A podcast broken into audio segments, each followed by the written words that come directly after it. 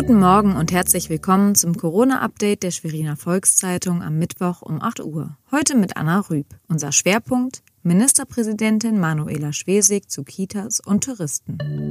Zunächst die regionalen Entwicklungen im Überblick.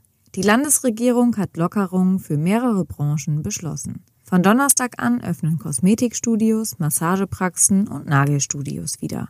Auch Sonnen- und Tattoo-Studios, Fußlegesalons, Physiotherapeuten, Lokopäden und ähnliche Unternehmen könnten dann den Betrieb wieder aufnehmen. Ab dem 18. Mai sollen Hotels in Mecklenburg-Vorpommern für Einheimische wieder bereitstehen.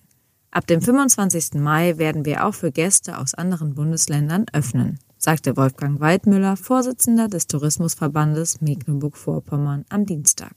Der Infektionsschutz sei weiter wichtig. Es gelte zunächst eine Kapazitätsgrenze von 60 Prozent.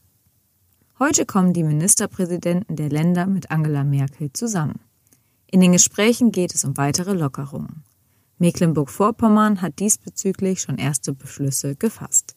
So dürfen beispielsweise Dauercamper bald zurück in den Nordosten. Einige Bürger kritisieren, dass man sich mehr auf die Öffnung der Kitas fokussieren müsse und weniger auf Touristen.